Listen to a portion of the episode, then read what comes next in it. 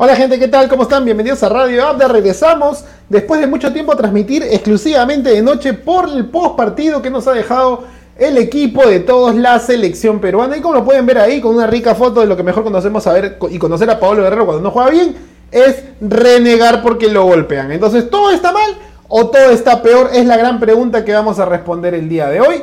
Porque queremos saber qué opinan ustedes con respecto a lo que nos dejó el Perú Uruguay. ¿Se complica Perú o no se complica Perú? Y pues justamente hoy día, después de mucho tiempo de que hacemos el programa día a día, el debate está a cargo de nada más y nada menos que mí, pero además me acompaña el ingeniero. Después de mucho tiempo el ingeniero está aquí con nosotros y se ha puesto la blanquirroja. ¿Hace cuánto que no te la pones, ingeniero? ¿Hace cuánto? Bienvenido una vez más a Radio Abda. ¿Qué tal, tío Abda? Muy buenas noches. Hoy una noche de regresos. Bueno, vuelvo al programa volvió la selección a jugar eliminatorias, volvió el público también, volvieron muchos jugadores que no veíamos hace tiempo en la selección y ya estaremos comentando de cómo fue su rendimiento. Bueno, eh, de hecho, lo primero que, nos gustaría una vez más saber, aparte de cómo te ha ido en todo este tiempo, que has explorado distintos nuevos ámbitos de la tecnología, es justamente qué percepción en general como hincha, a punto de comprar su entrada, más las dos vacunas, de tener y de saber qué te parece este Perú. Así, en genérico, antes de entrar a las preguntas que tengo para ti. A ver, Perú, yo veía la formación y decía, esta es una formación que da confianza, porque ya se ha visto antes, ¿no? Volvía Paolo, volvía Flores, este, Advínculo se había recuperado, eh, Santa María Callens, que era una dupla que, si no me equivoco, ya habíamos visto en Copa América y que cumplió muy bien. Entonces tú decías, este es un equipo en el que confío. Pero a la hora de la hora se vio que faltaba mucho, mucho rodaje con un, par de jugadores. Que bueno, voy a decir los nombres directamente. Me pareció que Flores, primero, y que Paolo no estaban a un nivel eh, eh, adecuado para jugar con, la selección, ¿no? Ya sabemos que Paolo, así está un 10%, sigue siendo mucho mejor que el 90% del resto de delanteros peruanos, ¿no? Eh, la Padula no, que era una, es el llamado a ser el sucesor natural, no estaba pues disponible para este partido. Flores evidenció mucha falta de ritmo, muchos errores, en especial al inicio, errores tontos, errores en la banda, errores de control. Ya cuando se acercó al arco tenía errores de definición y era creo el que a gritos pedía su cambio. Después eh, el medio campo con Tapi y con Yotun me pareció que era lo que ya estamos acostumbrados a ver, mucho, mucho esfuerzo, mucho quite, mucha creatividad con Yotun, que hoy también creo que se contagió de Flores, también muy, muy, muy, muy erróneo Yotun en algunas eh, situaciones que nos tiene acostumbrados a resolver mejor. Y la saga central me parece que no hicieron un mal partido, salvo evidentemente el, error que nos cuesta el empate, ¿no? Después creo que ha sido un partido dentro de lo que Perú puede ofrecer, ¿no? Perú no es ninguna potencia, Perú no es que va a jugar a avasallar a ningún rival, no lo ha hecho hace muchos años y muy probablemente no lo vaya a hacer ahora ni en un mediano plazo, pero igual me, queda la bronca de no haber podido sacar los tres puntos. Toda la fecha ha jugado para Perú, si Perú ganaba puede ser el gran ganador de la fecha, y una vez más todos juegan para Perú, menos Perú. Totalmente de, totalmente de acuerdo contigo, ¿no? Este malestar que me hago la primera gran pregunta de, esta noche, de este debate, con respecto a la selección peruana. Perú no sabe aprovechar el horario que le toca jugar de local.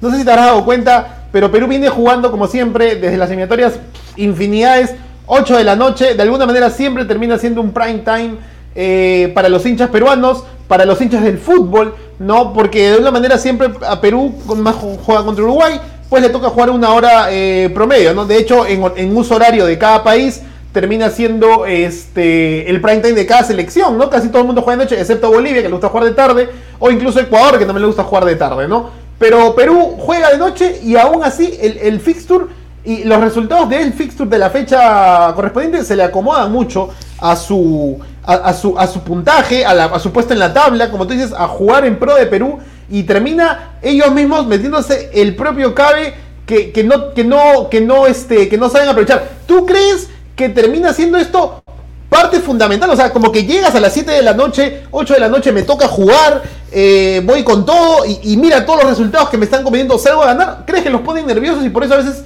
terminamos siendo afectados por nuestro propio resultado cuando la fecha juega a nuestro favor? Puede ser también, tío Abda, ¿eh? porque, a ver, la fecha anterior que le ganamos a Ecuador fue también uno de los primeros partidos del, día, ¿no? Entonces, puede haber por ahí algo mental, ¿no? Saber que, que, eran locales, que tenían que ganar, que estaban en la obligación de hacerlo, que estaban ante Uruguay muy disminuidos, sin sus dos mayores figuras, Suárez y Cavani. Eh, entonces, la mesa estaba servida, como que para que Perú se sirva, ¿no? Y lamentablemente no se pudo dar como, como hubiéramos querido.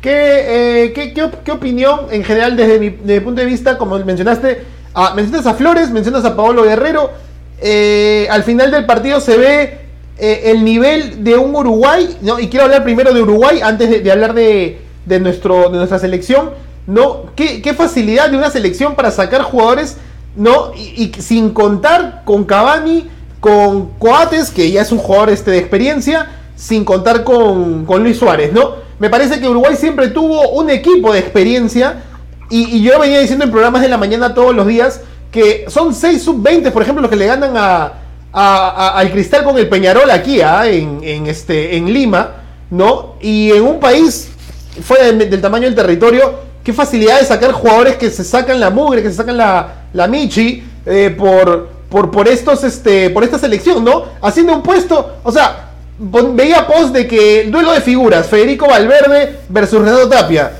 Y ahorita te, doy a ti el pase para la opinión. Solamente quiero cerrar esa partecita del comentario con respecto a Uruguay. Fede Valverde juega en el Real Madrid, ¿ah? Saca, desde mi perspectiva de, de, videojugador, saca cards de Foot Champions una vez por temporada, si le va muy bien al, Real Madrid, ¿no? En el 2020 lo tuvo. Y, y Tapia juega en el Celta de Vigo, ¿ah? o sea, no sé qué tanta comparación de duelo de estrellas, ¿ah? duelo de estrellas en la prensa peruana. Ahora te doy el pase a ti. ¿Qué te parece este Uruguay? Que pues siempre tiene. Yo sabía, yo tenía una percepción de que iba a empatar o que iba a ganar porque es Uruguay, ¿me entiendes? No es un equipo. O sea, no está jugando contra Venezuela con 20 de COVID, ¿me entiendes? Está jugando contra Uruguay que no, no siento tan incompleta esta selección, ¿ah? Sí, no, Uruguay que este siempre es un rival difícil, ¿no? Eh, haciendo el paralelo con la fecha pasada, con, perdón, con las eliminatorias pasadas, ahí ganamos 2 a 1, si no me equivoco, eh, con gol de Paolo y de, de Orejas, si mal no, mal no recuerdo. Entonces, ya se sabía que no iba a ser fácil. Perú no tiene rival fácil, mucho menos en, Sudamérica, ¿no? Eh, yo creo que el único que puede por ahí pasarse soberbio, como dirían por ahí, es Brasil, hoy por hoy. De ahí creo que en general todas las elecciones están bastante parejas. Mm.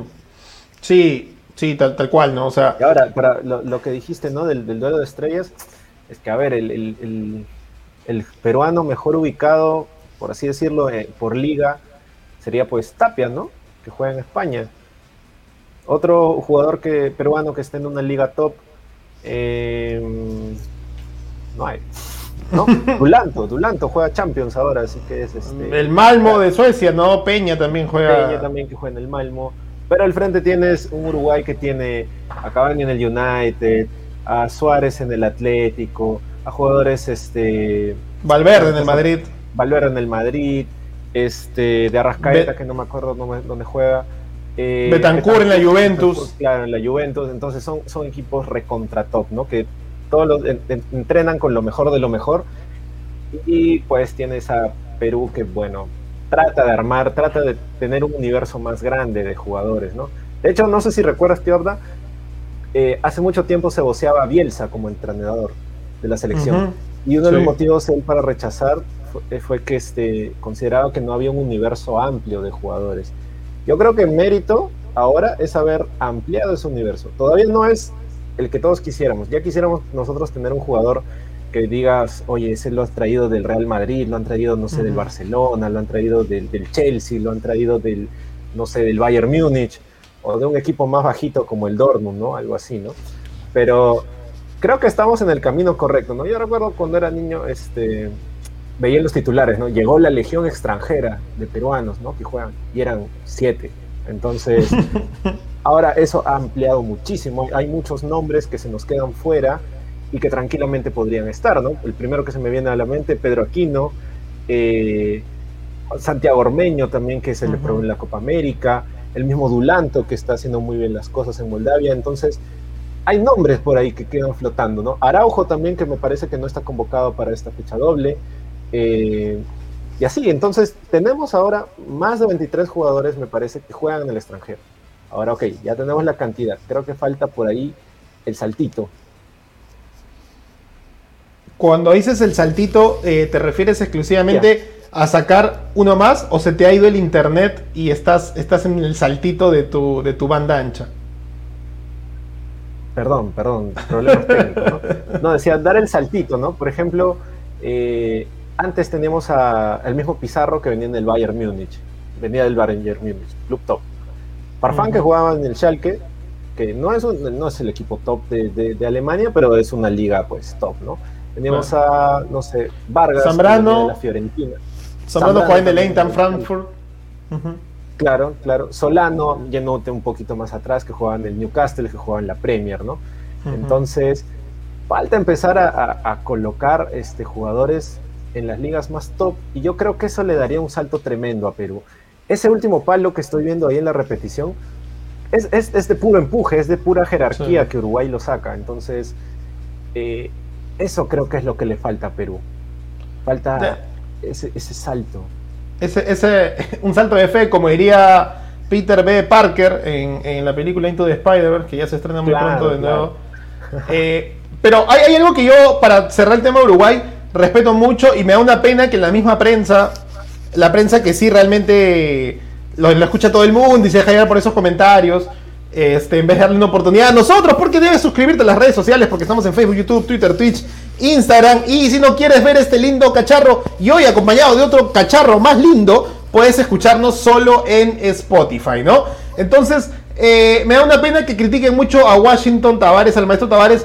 Realmente el hombre o es un Lord Sith o es un Jedi porque se sienta y me hace acordar mucho, ¿sabes qué? A Sven Goran, puede ser Sven Goran Eriksson el ex entrenador de Inglaterra, que también se sentaba, se sentaba y el equipo Beckham, Owen y los demás a, hacer su chamba. ¿no? Sí, hacían la chamba. Y, de hecho también siento un poco lo mismo con respecto a, a, él, ¿no? Se sienta, es el entrenador con más partidos, ¿no? Superando al que fue campeón con Alemania hace ya mucho tiempo por el 74, ¿no? Y al mismo Jupp Heykens también, que estaba en ese, en ese top de los entrenadores con más partidos en selecciones en su momento, no se siente y no, hace, y no tiene que decir nada y mira, eh, ¿cómo hacen? Se criticaba mucho porque, lo, bueno, Suárez estaba lesionado, Cuate estaba con el, con el tendón inflamado, a, a no lo dejan venir y aún así te saca un equipo y no sé si para él es mérito decir, va, le empaté a Perú en Lima. Más bien me parece que es un logro que tendré jugadores que no los pongo, empatarle a un equipo, ¿no? Porque nunca los pongo, no los considero. Trajeron a un delantero, Rodríguez, del Cruz Azul.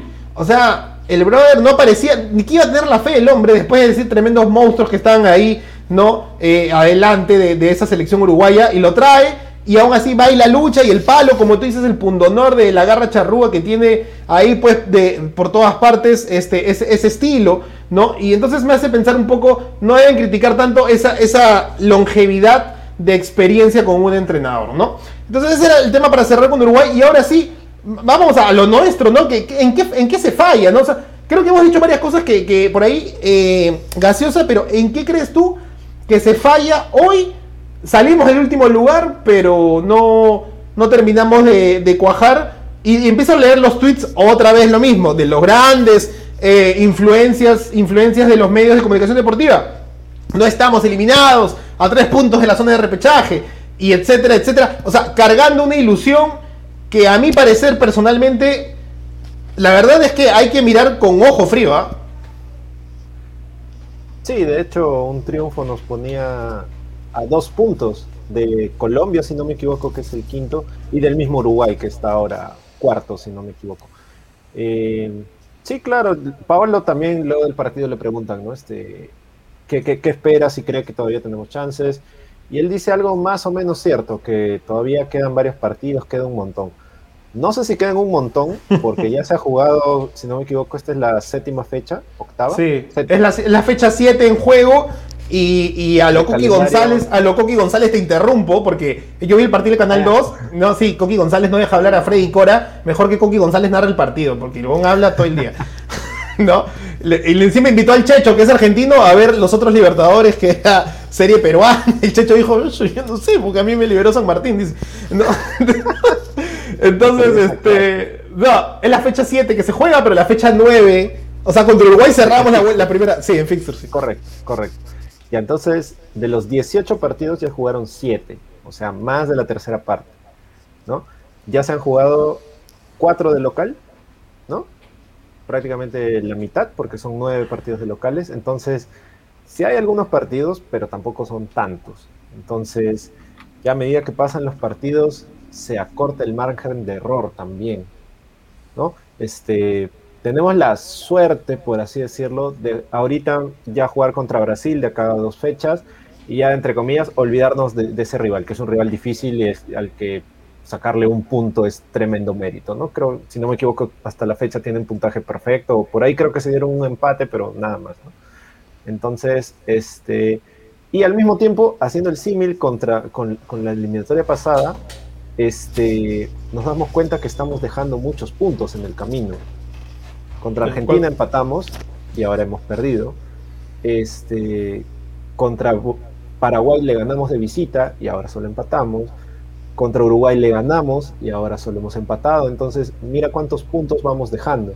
Entonces, lo que tendríamos que hacer para repetir la campaña pasada, que sería lo que nos llevaría al repechaje, sería al menos hacer lo mismo que hicimos la, la última vez, ¿no?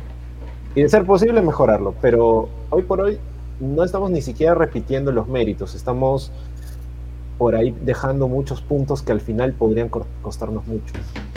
No, definitivamente eh, hay, algo que me, duele. Primero, hay una ventaja que mencionaste, ¿no? Que Gareca lo criticó, de hecho. Gareca nos dijo algo como, eh, no me pensaba que en nueve partidos de la primera vuelta ya me iba a tocar con Brasil jugar dos veces, ¿no? Es decir que eh, va a jugar contra otro equipo de la segunda vuelta, entre comillas, ¿no? Después de cumplirse dos veces, ¿no? Que infiero no va a ser, no sé quién queda, Bolivia. Entonces, hay que ser inteligente y hay que sacarle el jugo, desde mi punto de vista, de, aprovechar que, como tú dices, vamos a descartar a Brasil entre los primeros 27 puntos, ¿no? Ok, hoy Brasil básicamente está a dos partidos, a dos victorias que pueden lograrlo en los nueve, en los nueve puntos si es que se cobra la revancha, porque el domingo va contra Argentina en, no sé en qué estadio habrá escogido, de local y luego también recibe a Perú. Y creo que por la sangre en el ojo de, la final, pues, y a Perú, ¿no? bueno, y Perú, entonces va a querer clasificarse sí o sí. Entonces, hay que sacarle el jugo a, enfrentar a Brasil dos veces recién en los primeros nueve partidos. Pero lo, lo, otro que menciona justamente, ¿no? Lo que no se está repitiendo. Llegó la cábala antes de la Copa América de que Perú llegaba con seis partidos jugados, con cuatro puntos y empezaba la remontada, ¿no? Entonces, este partido, como tú lo has dicho, era súper clave en pro de, este, de, los resultados que se dieron, menos nosotros que cuando jugamos para nosotros. Pero yo le veo muy difícil la situación hoy por hoy. Hoy se tenía que ganar. Eh, si tú quieres aspirar a un mundial, es una lástima que de los 10, que yo creo que las 10 selecciones, un tema aparte, deberían ir al mundial. ¿No? Hay miles de selecciones que realmente tienen un nivel mucho menor que los 10 de la Conmebol. Creo que sí nos ha tocado nacer en un país eh, muy bonito, pero también muy competitivo a nivel regional de fútbol. Y, es una pena que hay que quedar eliminados, pero así es. Y tienes que eliminarte a los otros, por más hermanos que, sean a nivel continental. Entonces, no se va a repetir y yo creo que lo veo, lo veo bien difícil teniendo en cuenta que a diferencia de las pasadas, según los ejemplos y comparativos que has dado de, de las ediciones anteriores a esta, hay, hay, un tema importante. Se han perdido cuatro partidos de local. ¿no? No solamente pensando en que a siete partidos en, en las eliminatorias pasadas hayamos hecho más puntos, sino que no sentía tanto derroche de puntos a nivel de local, ¿no? Es más, hoy Ecuador le gana a Paraguay mejor jugando de lo que jugó a Perú. Y yo creo que ese, ese Ecuador se puede ir volviendo otra vez, si nos le echamos la mufa ahorita, más fuerte. Y si ese Ecuador hubiera sido contra Perú, no tendríamos solamente el único punto empatado contra, contra Paraguay y hoy dos puntos. Así que eh, hay que agradecer un poquito esa victoria y, para responder la pregunta que puse ahí en pantalla, se falla en el hecho de confiar en una alineación que se tiene que renovar, pero no a nivel generacional porque los jugadores son jóvenes, sino, no sé si tú, y te lo quiero preguntar, ¿qué, qué sensación tienes de el entrenador muere en su ley? O sea, ¿por qué ha puesto la formación que hace todas las eliminatorias? Claro, ¿no? Un poco la, del mundial, entre comillas. En vez de Jefferson está Paolo. ¿No? ¿Qué opinión tienes de eso? O sea, ¿debió cambiarse algo? Hay jugadores que te merecen un poquito más de respeto y otros jugadores que, que merecen un poquito más de humildad para no ponerlos así ponerlos. Yo lo que creo es que ningún jugador debería estar por encima de la selección, ¿no? Este, sea el que sea. Ya se ha comprobado muchas veces, ¿no? Se comprobó con Paolo en el Mundial, que no llevaba bien. Se comprobó con incluso el mismo Cubillas, que es acaso el mejor jugador de la historia, también tuvo en su momento una situación muy parecida a la de Paolo, ¿no? Y ahora, lo que sí dice es que es una generación joven, ahí sí discrepo un poco contigo, tío Abda, porque no tengo el número a la mano, cuál será el promedio de edad, pero más o menos haciendo un cálculo rápido, los jugadores mayores son Paolo, que tiene 36, luego si no me equivoco vendría Advíncula, que ya también está por los 30, junto con Yotun, con Carrillo, todos están bordeando los 30, el mismo Cueva, este, luego vendría eh, Orejas, tal vez, con unos 27 años, si no me equivoco, el mismo Galese también pues probablemente también ya tiene 28, 29 años. Eh, ya más atrás vendría Tapia, vendría Marcos López, vendría este Santa María, ¿no? Callens creo que también está un poquito más arriba, ¿no? Entonces, así el, más o menos el promedio de edad estaría por los 27, 28 años, que para una selección es no es tan joven tampoco, ¿no? Entonces, este... La madurez tal vez, ¿no? Sí, y aparte, a mí a veces me parece que es un grupo ya desgastado, ¿no? ¿Cuánto tiempo lleva jugando este mismo grupo, no? Mm. Este, si no me equivoco, el, gran cambio de Gareca, de dejar de lado lo que era el equipo de Marcarián, fue más o menos a mitad de eliminatoria pasada, entonces este grupo lleva más o menos este, unos cuatro o cinco años jugando exactamente de la misma manera y los nuevos elementos son muy, muy pocos los que se han añadido. Me gustó mucho López hoy día, que ha demostrado claramente que Trauco hace rato perdió el puesto si es que no se pone las pilas. Por más que venga de, la liga que, sea. De la liga de Messi, de la liga de Messi. ¿Verdad? Que sonó para, el, para, el, para Grecia, por eso me estaba un poco confundiendo. Pero sí, tienes razón, de la liga de Messi. No, por más que venga de, de, de la liga francesa, de la griega, de la que sea, este, hoy por hoy me parece que López le ha quitado el puesto. Que estaba jugando en. Por nivel, por entrega, por otros factores. No. Y se me está yendo el internet. No, volviste, volviste. Sigue la idea, sigue la idea. Ahí estoy. Ya. Este, López, uno de los, de los descubrimientos de Gareca, por así decirlo, ¿no? El otro sería. ¿Quién? O sea, todos los demás ya han jugado marcarían. Callens. o antes. Callens que le echamos el arroz y después está volviendo a dar. O sea, le está diciendo a Cristian Ramos que, hermanito, vaya a la Vallejo nomás, ¿no? A ver, ahí me queda la duda de si fue Gareca quien lo convoca por primera vez a Callens o si fue Bengochea o el mismo marcarían. Ahí tendría, tendría, que buscar el dato. Escuché el dato de que su primer gol lo marca ante Qatar en los amistosos este, que tiene con Marcarián. Porque ese partido eh, Perú-Catar, que lo gana con gol de Paolo, eh, creo que el primero lo, lo, marca Callens, que lo escuché a Eusquiza Peralta que dijo eso, y, esa es la sección de Marcarián. Así que creo que Marcarián lo convoca en esa onda de llevar nuevas generaciones a... O sea, la visión que tenía Marcarián, pues no, eh, en su estilo más conservador, debo resaltar más, más, más jugadores jóvenes en pro de la selección, que es lo que sale Yotun, en su momento Cruzado, Cachito, no, no digo que sean tan jóvenes, pero les da la oportunidad y entre ellos eh, Trauco también. Trauco. Sí, entonces creo que Gareca el mérito es que ha armado un equipo sólido, ¿no? Pero por ahí ha descuidado un poquito el introducir nuevos elementos que puedan ser titulares. Porque si nos vamos al banco de suplentes, definitivamente hay muchos elementos que Gareca o ha descubierto o que ha potenciado, ¿no?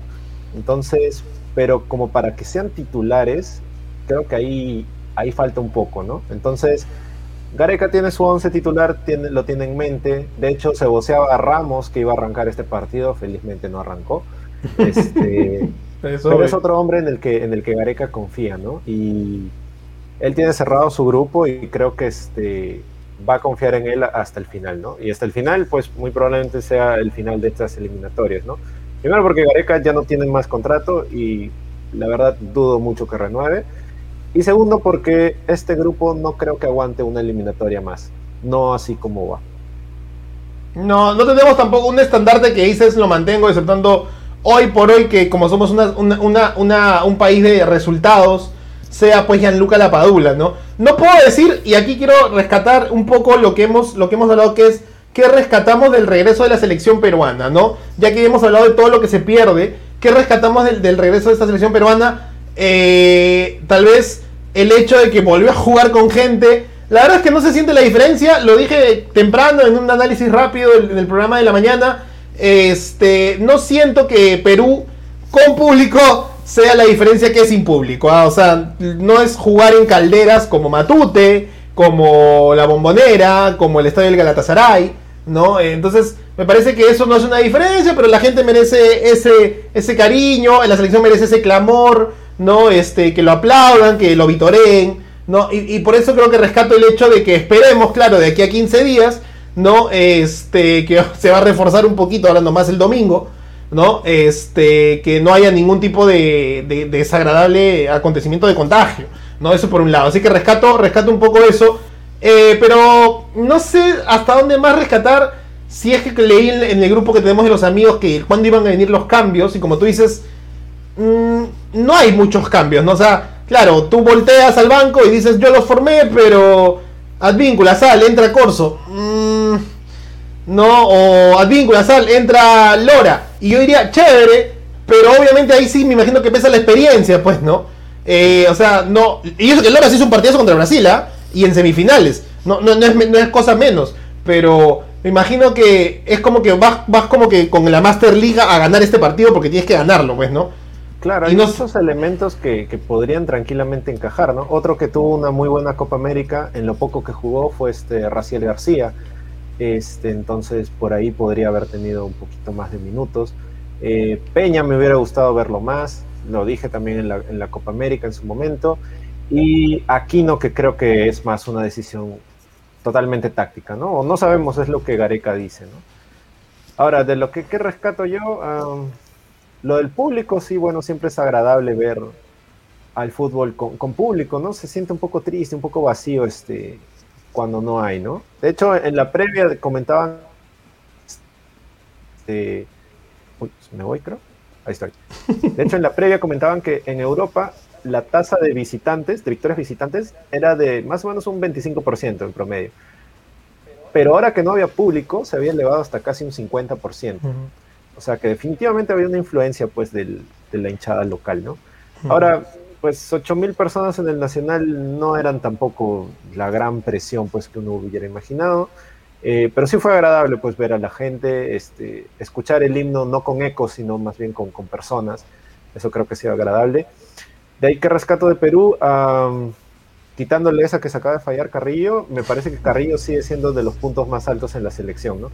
Por más que le critiquemos que está en una liga menor, por así decirlo, que está en una liga en la que pesa más el dinero que, que la competitividad, me parece que sigue siendo de lo más alto de Perú y es el, líder. Si no me equivoco, es el goleador de eliminatorias de Perú. ¿Sí? ¿Puede ser? Sí, sí, sí. Otro que me gustó mucho fue este Marcos López, como ya lo mencioné. Eh, me parece que Cartagena también entró muy bien. Viene de la misma liga o de la misma, de la misma liga que Carrillo, ¿verdad? Me parece que no se nota, o sea, este... No, en realidad, en realidad no, en realidad viene o sea, pertenece, pero es de la... Carrillo juega en la Arabia Saudita y eh, Cartagena juega en los Emiratos Árabes Unidos. Ok, ok, tienes razón, tienes razón. Pero va por ahí, ¿no? Son ligas... bueno, hay un camello en medio, pero... Sí, de cierto, ¿no? No, pero lo que voy es que siempre hemos criticado acá, ¿no? Este, que menores, que estos jugadores, que cómo pueden dejar mejores oportunidades. Pero lo cierto es que el nivel lo mantienen, o sea, este, no han perjudicado, ¿no? Si, más bien, si me pongo a pensar, ¿no? ¿Cómo sería un Carrillo que viniera de jugar en la Premier, ¿no? Tal vez vendría más cansado, tal vez estaría lesionado, ¿no? Entonces, por ahí que sí es bueno que estén en una liga como esta, ¿no? Y habría que revisar ese argumento de que, oye, queremos que esté, este, que no estén en estas ligas, queremos que estén en una mejor, ¿no? Eh, ¿Qué más rescato de Perú? Pues esos tres me parecen los puntos más altos, ¿no?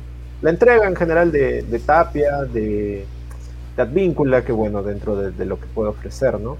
Eh, Díaz tocó la pelota, creo, un par de veces. Me pareció escuchar que lo mencionaban. Eso me parece bueno. tuvo una al final. Una, una de esas que, que en la MLS ves que es el que Lodeiro con el Seattle le da, el brother pasa una vaina, pasa por atrás de, del defensa. la y... la de Ronaldinho. sí, ¿no? Y, de, tijera todavía lo Alexander Pato, no sé, no sé, gol de la fecha, vota por tu favorito, cinco balones de oro, tamaño, tamaño. Claro, mete, el gol y salen los fueguitos atrás del Yo te hago una pregunta, ¿no? Mencionaste a Raciel García. Si tú tuvieras que comparar al Cienciano del Cusco con el Alfa T, ¿crees que Raciel García tranquilamente podría suplir a Cristian Cueva en, otro tipo de entrenador, ¿no? De, otro que diga, mira, o sea, un entrenador más, más que sienta el que no debe y, y pone el que debe. No, es que Cueva es su consentido, pues así no esté, así ya no, así juega, no sé, eh, eh, por Chabelines, por decirte algo, por este Cultural Santa Rosa, perdón, por los chancas. los chancas, pues, claro. Va a, estar, va a estar, o sea, este, sea donde sea, esté como esté, Cueva creo que es el jugador fetiche de Gareca, es su ahijado, por así decirlo, como me recuerda la parodia que le hacían de, este, de Autori con Claudio, ¿no? Ahí su, su ahijado, su consentido, y creo que este, Cueva es eso para Gareca, ¿no? Eh, ahora, Raciel García me parece que se sentía más cómodo en la banda, entonces este, yo más bien lo hubiera puesto por Flores, que me pareció bajísimo su rendimiento, de hecho no sé si es que deba ser titular contra Venezuela o si se deba ver, otras opciones. ¿no? Pasa por lo mental un poco también, creo. ¿ah? O sea, no sé, dime tú, te pones a jugar en la... me hubiera gustado ver minutos del Gaby Costa también, que viene haciendo una campaña muy buena en Chile. Este, y que vuelve después de un tiempo a la selección, ¿no? Me hubiera gustado darle minutos justo, justo porque nos faltaba pues este más fútbol por la banda, ¿no? Creo que por ahí hubiera sido un, cambio bueno. Que dijeron que estaba jugando de segundo delantero y acabo de revisar porque el día de ayer el Colo Colo jugó las semifinales del partido de vuelta de la Copa de Chile, ¿no? Ganó 3-2 a la Unión Española. Eh, solo como dato, hoy la Unión Española, nuevo equipo de Paolo Hurtado, ¿no? Así que ahí hay, sí, sí, nuevo equipo de Paolo Hurtado. Y bueno, el Colo Colo acaba de pasar a la final de la Copa, de la Copa Chile, ¿no? Entonces, este, sí, es donde a veces yo, yo pienso un poco, eh, ¿qué, tanto hay que hacer? Yo sé que el consentido es uno, pero ¿qué tanto hay que hacer para poner los jugadores que vienen con mejor ritmo? Y si quieres, convoca a tus engreídos, ¿no? Porque ya, yo toda la semana he dicho que Jordi Reina, que Jordi Reina, hasta me corté como Jordi Reina, ¿no? Para, para, para poder que lo convocaran. Y, y, bueno, no lo convocan, obviamente entiendo sus gustos de cada entrenador, pero sí, no sé, Edison Flores yo lo de Peña lo, puse en el grupo, no creía que era el titular, venía una lesión, pero Flores viene a jugar dos partidos y ahí sí, ahí sí noto, no díganme lo que me digan, un poquito la argolla o la confianza con el equipo que siempre él, va, él va a jugar, ¿no? Porque en la lógica, no sé, pregúntale al Rafa Benítez, pregúntale a Pep Guardiola, pregúntale a, a Luis Enrique o a quien quieras no sé si es lo viable. Por ejemplo, no es a Pedri, que se ha jugado como 45 mil partidos, el chiquito está cansado, ¿no? Y ya, necesito que juegues en el Barcelona ahorita, pero, profe, estoy cansado. Ya, está bien. Sé que, más bien, no te lo pregunto porque no te voy a poner, o sea, sería inhumano. Entonces, acá no es inhumano, pero se ve un poco que quiso ganar el partido como que con su equipo ya que se conocía de memoria, y creo que más América nos conoce de memoria que, nosotros. Sí, mira, por hacer el paralelo, este, no sé si para esta fecha también se ha mantenido, pero para la Copa América, si no me equivoco, o la fecha de eliminatorias pasada, Reinaldo Rueda dijo, James Rodríguez no está bien. No me interesa que juegue en la Premier, no me interesa que él mismo dijera que se siente bien físicamente. Para mí no está y no lo traigo y punto, se acabó, jugamos sin él. Y, le fue muy bien, vinieron acá a Lima y nos golearon, ¿no? Entonces, este, creo que haciendo ese paralelo, pues te, te ¿no? ¿Realmente Gareca podría hacer eso? ¿Podría decir que un jugador que es, que es muy bueno, que, la gente lo, aprecia, podría decir, este tipo no está bien y chau, así de la nada? Yo creo que ahí le costaría un poco a Gareca. Primero porque, como ya dijimos, confía en su grupo a muerte. Y segundo, porque opciones tampoco es que le sobren. Entonces, con lo que tiene, tiene que armarlo. Ya para ese partido no había la Padula y tenías a un Paolo al 50%, por así decirlo, y tenías un Ruiz Díaz que hace como cuatro años que no hace gol con Perú, y tenías que elegir a uno, a uno de los dos. dos.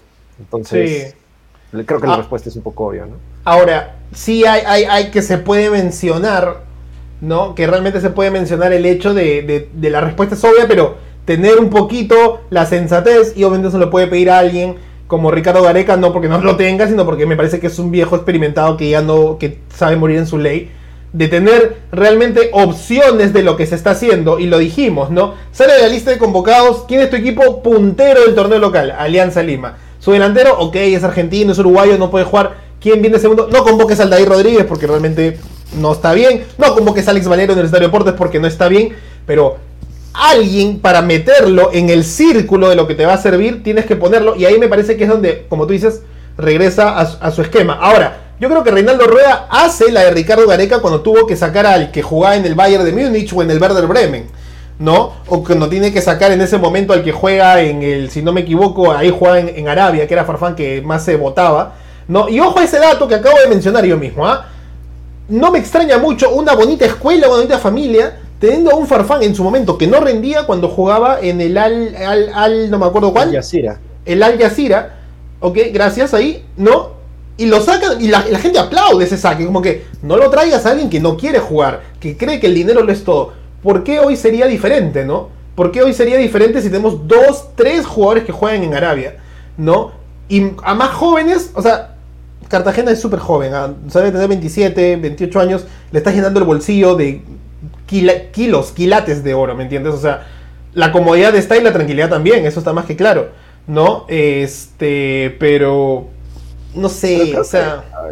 sorry que te corte, pero creo que el tema de Farfán iba más por, por lo mental, ¿no? En ese momento estaba en una relación sentimental un poco eh, más cercana a los diarios de espectáculos que a los deportivos, ¿no? Entonces, creo que la decisión de Gareca pues fue, fue por ahí, ¿no? Igual ya hemos dicho antes en este programa que este Gareca no ha sido muy consecuente con, sus argumentos, ¿no?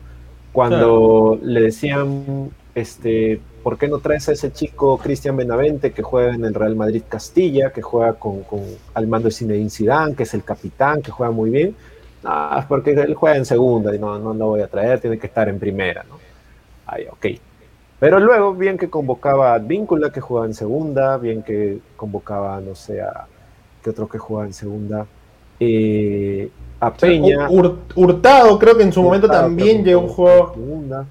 Y ojo que este, hoy el Benevento no ha vendido a la Padula, no le salieron ofertas. Va a jugar en segunda, va a jugar en la Serie B. La Padula también es jugador de Serie B, ¿no? Araujo, que si no me equivoco se quedó en el Lemen, entonces también es jugador de Serie B. Este, eh, y, así, ¿no? Entonces también pedía eh, que los jugadores jueguen en una liga competitiva y que tengan rodaje, ¿ok? Paolo ha llegado hoy día con dos partidos, dos partidos y un gol, si no me equivoco. Entonces, ¿de qué rodaje pues, puedes, puedes hablar con, con, este, con este jugador, ¿no? Entonces, yo creo que Gareca sí muchas veces ensaya una respuesta y luego con otros jugadores se hace un poco de la vista gorda o dice como que no, pero esta es la excepción por, esto, por esto, ¿no? Entonces, al final él es el entrenador y puede decidir, ¿no? Pero este, yo sí coincido en que si fuera un poquito más consecuente, este, podríamos tener un, equipo que, pueda ofrecer algo más, ¿no? No solo nombres. Sí, totalmente, totalmente de acuerdo contigo. La consecuencia por, es. Por ponerte, por ponerte el, otro caso, ¿no? Este, mencionabas Jordi Reina. ¿Es hoy por hoy Jordi Reina menos que Ruidías? Mm, no. Ahora mismo. ahorita no. Pero es depende, creo yo, la estrategia del entrenador que quiera hacer algo. Yo en mi juego, viendo el fútbol mundial, y eso que yo no me considero que todos los días estoy la League One, la Bundes, liga árabe, liga japonesa, ¿no? Pero hay, algo, hay un concepto base y es que creo que los velocistas en un deporte que se ha vuelto menos táctico y más atlético, tienen que ser parte de, ¿no? Entonces, si Paolo ya no corre tanto, bueno, se les latan Ibrahimovic, lo pones a los últimos 20, te para la pelota, te aguanta, el equipo ya está ganando o está empatando, pum, te resuelve el partido, victoria para Perú, ¿no? Raúl Ruiz es un velocista, sí. Mm, ¿La está pasando mal? También. ¿Cuántos velocistas tenemos? Yo, de los que conozco o veo, en su momento, la Hiena Gómez era velocista. ¿No? Eh, Miguel Torres, Farfán. no, pero es que eran los velocistas, de los que yo me acuerdo que podría convocar. Farfán, Carrillo, no, Jordi Reina, Luis Advíncula. Y hoy Marco López se mete a este grupo de los atléticos. ¿No? Porque el resto, ok, el juego peruano, el juego quimboso, el patrón Velázquez llevándose a 3 de Uruguay en, las eliminatorias rumbo al 78, ¿no? César Cueto, eh, el huevón caminaba y el ultra instinto se activaba y puta, nadie lo tocaba, pero el pasaba, no era un crack. Entonces, hasta ahí todo bien. Pero hay veces donde. Y yo sé que yo sé que tú piensas que es un equipo de segunda o de segunda tabla para abajo, de media tabla para abajo. Pero el Borussia Dortmund es un claro ejemplo. Es una ofensa para nuestros seguidores, por favor. El, por favor. El Borussia Dortmund es de esos, esos equipos claves de velocidad, ¿no? Esa velocidad que puede ayudar. Y creo yo, ¿tú te acuerdas de ese partido? Del, ¿cómo? El gol de, de Farfán de, a los 87 contra Chile de esas eliminatorias pasadas parte también de los pies de Jordi Reina. Y Jordi Reina también tiene que ver en eso. Entonces, no digo que Jordi sea la clave, hoy es el nuevo Benavente, tráiganlo. Pero, o sea, me pongo a pensar, ¿qué pasaría si a Jordi lo retrasas y posas por izquierda en vez de Flores? Papi, corre, Carrillo, corre, cueva, así, haz tu pausa, haz tu, tu chocolate y dásela a Paolo. O sea, preocupas a la gente por los lados y además preocupas la potencia de un Lapadula o de un Paolo y además una, una, habilidad de Cueva que como tú dices, la calidad no se pierde, no importa la liga en la que esté. Y mejor aún en una liga mediana porque llegas descansado, la pasas chill, ¿no? Y llegas acá y te sacas la mugre, entre comillas, por la selección. Entonces creo que, creo que por ahí hay que optar más por unos jugadores que ayuden. Y Advíncula, finalmente, para cerrar el tema selección, antes de pasar con el tema de la tabla, ¿no? Para ver qué nos, nos espera el domingo, este, que ya tenemos, eh, no estaba bien, ¿ah? No sé si lo viste correr un poco sentado a Luis Advíncula no, no, estaba, no estaba bien, este, yo sentí un poco ese malestar, no corría como antes, no era el, modo cristiano que ¡ah! corre como desenfrenado hasta... Sí ha, quitado varias pelotas, debo reconocerlo, sí ha, cruz, cortado varias jugadas, pero cuando lo han pedido trepar, una vía al final que Carrillo ya de memoria, como tú dices, que se conocen, hace una quimba y suelta la pelota con la finalidad y no estaba. Y ahí sale el gol contra Alemania, ahí sale un poco, entre comillas, después del pase de la Paula, la velocidad de Advíncula para el gol contra Ecuador. O sea, muchas de las participaciones de Advíncula entre centros y goles pasan por esa memoria de que el que está a la derecha sabe que, esa jugada... Y mira, hay más, solamente para darte el pase de, esa opinión. El gol que le hacen a Brasil con la mano de Rui Díaz pasa por otro velocista en su momento que tenía futuro y que hoy ha bajado un montón y que está lesionado, que es Andy Polo, ¿no? Toque de defensa, taco de Paolo, Polo que desborda, mano de Ruidías, gol. Entonces, no es una mala estrategia, de hecho. Pero si no tienes las personas indicadas, Carrillo no te va a hacer los 90 minutos porque él, él, se cansa, se ve que se cansa. Llega un momento donde dice ya no quiero correr. Una cosa así. Dale y antes tu, tu punto final de ese tema, antes de ya ir con la tabla. Sí, yo creo que Gareca tiene una idea de juego que le ha funcionado, que era, que era precisamente cómo termina el partido Perú, ¿no? Al área todos y alguien la va a lanzar. Claro que Perú pasó los últimos 10 minutos sin que nadie la lance, pero creo que es la estrategia que le ha funcionado, ¿no? Pase Yotun, pase de Cueva, resuelve Paolo o resuelve Farfán, ¿no? Así era la estrategia de Perú, ¿no? Y ahora que Farfán, que, ya no está, que Paolo está cada vez más cerca del retiro, que Yotun está perdiendo un poco de precisión, que Cueva también pasan los años, ya pierde un poco del toque creo que sí es hora de explorar unas nuevas este, formas de jugar, ¿no? Eh, a ver, ¿qué equipo se me ocurre que ha cambiado mucho su forma de juego? Eh, el Liverpool, ¿no? Antes que llegue Klopp jugaba de una manera, llega Klopp, lo revoluciona, lo hace con los velocistas, como tú dices, y le fue muy bien, ¿no? Ganaron una Champions, ganaron una Premier, ¿no? Eh, entonces, creo que sí podría ser una oportunidad como para refrescar, ¿no? Antes que llegue Gareca, el esquema de juego se le fue el internet al ingeniero, pero ahorita vuelve. Era un 4-4-2, ¿no? Este... Ahí estoy, ahí estoy. ahí estoy, ¿no? Este, antes que llegue Gareca, si no me equivoco, tanto Marcarían como Bengochea jugaban 4-4-2. Llega Gareca, prueba el 4-4-2, no le gusta, se va al 5 5-2-3-1, que juega, ya es el clásico, ¿no? En algún momento probó un, 4-3-3, ¿no? Este, con Aquino, con Tapia, con Yotun, no le funcionó, pero ok, probó. ¿Por qué no probar otro tipo de formaciones, otro tipo de elementos, ¿no? Eso creo que, que, sí es algo que debería hacer Gareca, ¿no? Ahora, la, gran y enorme pregunta es, ¿cuándo lo va a hacer? Mm, sí, o, o, le va a dar el pase al siguiente, ¿no? Porque bien nos puede tocar un siguiente... ¿Qué? Sí, ahí estoy. Dijiste algo, dijiste algo de Conmebol, dijiste algo de Conmebol.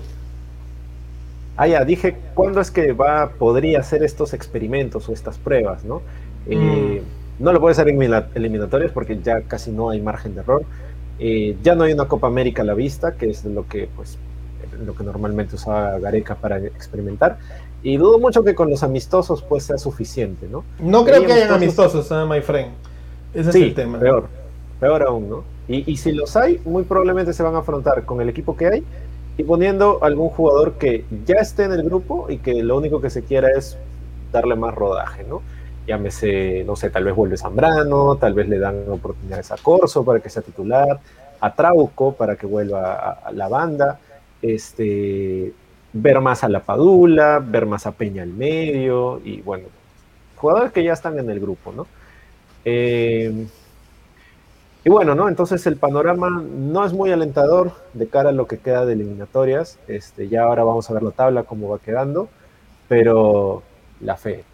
La fe es lo más lindo de la vida. La fe es lo, lo último que se pierde, así que todavía quedan 11 fechas.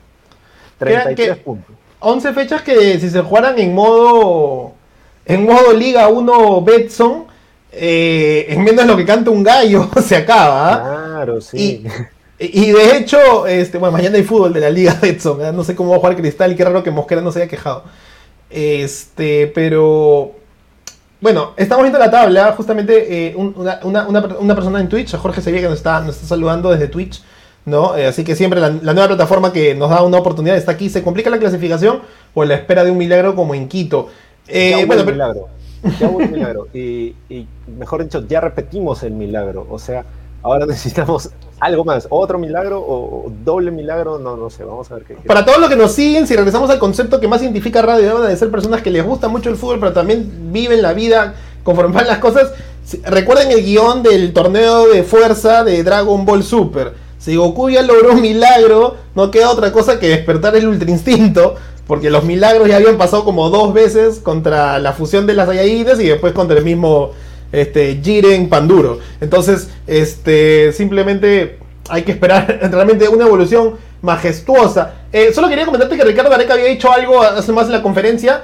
Dijo, ¿no? Eh, esperábamos mejores resultados, pero aún estamos en condiciones de levantarnos. Quiero agradecer a la gente por sus muestras de cariño. Eso nos dice que siguen creyendo en nosotros, no pierdan la fe ni la confianza. Yo creo que primero Gareca lo que tiene que hacer es sacar a Oscar Ibáñez y poner a Luis Guadalupe en el, en el comando técnico, ¿no? Sentado ahí con sus chancletas tamaño 56, ¿no? Y bueno, regresando al tema de la tabla, principalmente pues tenemos a Brasil más que puntero, como le dije un poco antes del programa, 7 partidos ganados, 21 puntos, está a dos partidos y creo, creo que lo puede lograr en las 9 fechas de clasificar y hacer 27. Juega contra Argentina este domingo y juega contra Perú el día martes, miércoles puede ser? Sí, martes, si no me equivoco. O no, miércoles. Ah, claro, tres días, ¿no? Miércoles. Está bien. Miércoles. jueves. Sí. Entonces tenemos el dato en las redes.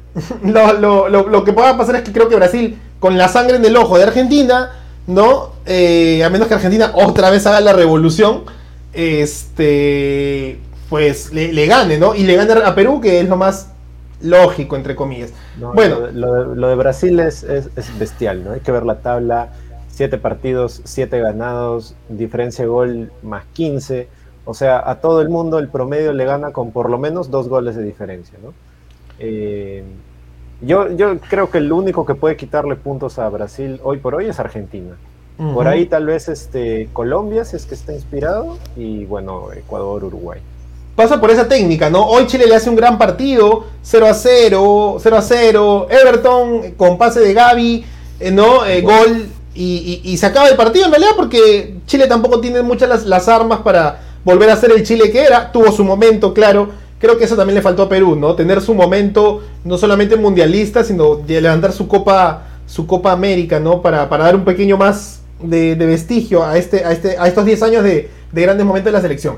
Bueno, Argentina. Ese, Brasil muy disminuido, ¿ah? Hay, que, hay que mencionarlo. Mm. Como nueve jugadores que quedan fuera de la convocatoria que pues es casi un equipo, ¿no? Entonces, eh, no es por quitarle mérito a Chile, pero también hay, que decirlo, ¿no? Este, un Brasil sin todas sus figuras, un Brasil al, no sé, al 70%, por así decirlo, y que gana pues con lo justo, tampoco es que haya sido una victoria aplastante. Bueno, yo creo... Puñan tampoco. yo creo, eh, más que... No, definitivamente, ¿ah? aunque hoy día también el Vara se desapareció en, en Caracas, creo que Maduro no quería este, que, hubiera VAR y el TIC Sports también le bajó el enchufe. Bueno, Argentina segundo, cuatro victorias, tres empates, los dos equipos, los mejores del, continente como toda la vida lo ha sido, ¿no? Eh, invictos, 15 puntos, ha empatado más de los que ha ganado, pero también Argentina ha sacado hoy un nuevo resultado de visita. Tras ganar la Venezuela, también le ganó a Perú, ¿no? Sabe dominar esa camiseta que maneja, ¿no? Del gran Diego este, y también de, Lionel Messi para, para, demostrar lo que pesa su selección. Ecuador hoy volvió al triunfo. ¿ah? Ecuador venía de más a menos como en la eliminatoria pasada, pero hoy se ha recuperado. ¿no? Le, ha ganado este, a Paraguay. Se, ha alejado 12 puntos eh, con respecto a lo que sigue. Y ahí vamos a poner, obviamente, en mejor posición el pelotón de la ilusión, diría yo, ¿no? O la caravana de la esperanza, como quieras, como quieras decirle, ¿no? Este. Dime. ¿Está Ecuador ya clasificado? ¿Lo das por clasificado Ecuador? No, no, porque eh, vamos a. es como decirte que Perú no. Le doy, le doy a Perú la no clasificación. ¿Sabes por qué? Porque es esto de, de jugar. Paga eso? ¿Cuánto paga de, eso? de jugar partidos de local. Perú ya perdió cuatro partidos de local. Ecuador tiene partidos de local, pero también tal vez menos partidos de visita, si no me equivoco. ¿No? Entonces no es que lo doy por clasificado, solo digo que el año anterior fue de más a menos y se perdió en el olvido. Hoy, hoy ha hecho un pequeño quiebre en el segundo tercio. Vamos a ponerle, ¿está bien? El segundo tercio después de seis partidos, son 18. El segundo tercio para volver a empezar y quién sabe, depende, ¿no? Hay fixtures de la fecha triple de, este mes o de esta semana que se han acomodado. El caso de Uruguay, ¿ah? Dos partidos de local después de sacar un empate con Perú. Bolivia y no me acuerdo, creo que Ecuador, si no me equivoco, ¿ah? Entonces, este Hoy por hoy, Uruguay, de, estar ahí cuarto con 9 puntos, se puede ir de esta triple fecha con 7 puntos. O sea, de los 8 va a tener 15 puntos. No está mal tampoco, ¿no? Para, para eso. Bueno, Uruguay está cuarto. Colombia que empató y que le hizo un gran partido en La Paz. Ojo al dato. Bolivia no está fácil esta, eliminatoria contra ningún equipo de local. Pero la está sufriendo contra otros equipos que están jugando a la altura, como Colombia. Está quinto con 9 puntos. Y ahí otra vez más repetimos el pelotón de la, el pelotón de la, de la esperanza, ¿no? sí. Eh, Paraguay 7, Chile tiene 6, ¿no? Bolivia tiene 6, Perú tiene 5. Salió del último lugar. Mañana que los titulares digan que Perú ya no está en el último lugar para que estén tranquilos toda la gente del comercio, ¿no? Y Venezuela eh, que viene a jugar después de una derrota aplastante, 3-1 contra Argentina, no es, no, es aplastante, está perdiendo 3-0. y un... Con uno menos. No, pero tiene abusiva esa falta, esa es cárcel. Ah, la de Messi. Sí, es cárcel, no. Sí, ya, Oscar, dime, dime. Viendo la tabla, me da más bronca no haber ganado, porque mira esos dos puntos que Perú deja ir, ¿dónde lo hubieran puesto, no? Lo hubieran puesto. A un. A séptimo. por diferencia de goles. Sí, por diferencia de goles, pero a dos puntos de ese quinto lugar, pensando en que. Y, lo dije también, y disculpa que lo repito siempre, para que todos nos olviden que todas las mañanas también aparecemos, para que nos puedan escuchar, ¿no? Este, en Radio Abda que justo jugaron los de abajo contra los de arriba. Y era muy lógico pensar que iban a haber empates, porque los de abajo eran los que jugaban de local. ¿No? Y, ah, qué dato, qué dato. Sí, claro, o sea, Perú, Uruguay, así empezó la tabla antes de hoy día, ¿no? Venezuela, Argentina, Chile, Brasil, eh, Bolivia, Colombia, ¿no? Paraguay, Ecuador. Entonces, los de abajo tenían que sumar para acercar y bueno, no ha pasado, pasó la lógica, ¿no? Que los grandes tenían que buscar el empate al menos si estaban reducidos en equipo como Brasil, como, como Uruguay, que son los más perjudicados de esta fecha triple, ¿no? Entonces, dame tu opinión, ¿qué te espera? Porque este domingo, solamente para cerrar, aquí donde está mi 365, que, que es el que me recomendó tu tío, tu tío JC, Este, vamos a poner día domingo. Ok, Brasil-Argentina a las 2 de la tarde. Ecuador-Chile. Y arranca nomás, ¿ah? Este, Ecuador-Chile a las 4. Uruguay-Bolivia. Ahí es un equipo de arriba abajo. Ecuador también de arriba abajo. Paraguay-Colombia. Otro equipo también de arriba abajo. Colombia y Paraguay. Que están ahí nomás. Mira, dos puntos de diferencia. Y Perú-Venezuela. En esta fecha que viene. Va a jugar los dos mejores y también van a jugar los dos peores. O sea, ganar es vital, pero no va a cambiar la historia de esta tabla. Y ahora sí. Si Perú gana, creo que ya. O sea, te lo digo, te lo digo porque los otros partidos son uno de arriba con uno de abajo, ¿me entiendes? Ah, ok. Correcto, correcto. No, yo creo que ahora sí Perú tiene que ganar, ¿no? Este. Creo que es más bien este partido con Venezuela, o mejor dicho, los dos partidos con Venezuela, una oportunidad de recuperar los puntos que se han dejado ir. Porque a Venezuela le empatamos acá en Lima este, 2 a 2, si no me equivoco, un partido que debió ganarse, pues que empezó complicadísimo. De hecho, fue el inicio del, cambio para Gareca, ¿no? Entonces, eh, si ganamos, estaríamos, entre comillas, haciendo dos puntos más que en la eliminatoria anterior, ¿no? Tendríamos dos puntos a favor para empezar a compensar los puntos que hemos dejado ir, ¿no? Como hoy el empate de Ecuador, perdón, ante Uruguay, eh, entonces, entre ambos partidos, la fecha pasada, la eliminatoria pasada hicimos cuatro puntos, ahora podríamos hacer otra vez los cuatro puntos, ¿no? Creo que Perú está más que obligado a ganar, eh, si no, se hunde. No hay, no hay otra, ¿no? Eh, ahora, viendo la tabla, sí es cierto, estamos novenos, pero estamos a cuatro puntos del cuarto lugar, que es el cupo directo. O sea, tampoco es que sea una diferencia abismal, que oye, ya estamos muy lejos. Están todos muy pegados. Como, como, dije al inicio, son partidos muy, muy parejos, son rivales muy duros todos. Y cualquier cosa puede pasar, ¿no? Hoy por hoy Uruguay está en el cupo directo al Mundial, pero lo puede perder. La, la, próxima fecha puede bajar hasta el séptimo lugar si es que pierde y por ahí los que están, este, perdón, hasta el octavo, si es que Bolivia golea y bueno, los de abajo también ganan, este, podría bajar hasta un octavo lugar, ¿no? Entonces, nada está dicho todavía, como diría un, periodista por ahí en televisión. Este, y, bueno. Ah, que, es nuestro amigo en el grupo. También, también. Hay su multiverso se expande. Claro, Entonces, este, definitivamente hay que ver cómo se dan los otros resultados. Ya empezamos lamentablemente a ver eso también, que se den los resultados que convienen, que bueno, se disparen los que se tengan que disparar y los que no, pues que empiecen a perder puntos. ¿no? Eh, y nada, yo creo que el partido con Brasil, pues ahí sí es muy ambicioso pensar que vamos a sacar puntos, en especial porque se visita. Así que si queremos puntuar fuerte en esta fecha triple, creo que el partido del domingo es, importantísimo y no, no, no, hay opción, no hay margen de error, lamentablemente. Sí, sí, definitivamente. Ahí que te pasaba el dato, me escuché por ahí una, una apuesta de aquellas de que Bolivia golea. Bueno, lamentablemente no sé si pase porque Bolivia, pero puede pasar, esto es fútbol, juega justamente en Uruguay ¿no? Lo que sí creería un poco es que esta Paraguay, que perdió 2 a 0 en la altura, mira, a Colombia le tocan dos partidos de visita ¿ah? Y Colombia viene cansado, en realidad, porque el esfuerzo en La Paz no es fácil, ¿no? Y va a jugar contra Paraguay en Asunción. Entonces ahí sí creería que Paraguay aspira no solamente a competir con el que está inmediato, sino justamente contra Uruguay. Y posiblemente, según resultados, Paraguay espera estar en la zona de repechaje rumbo a la tercera fecha que sería todavía en, tres días después, ¿no?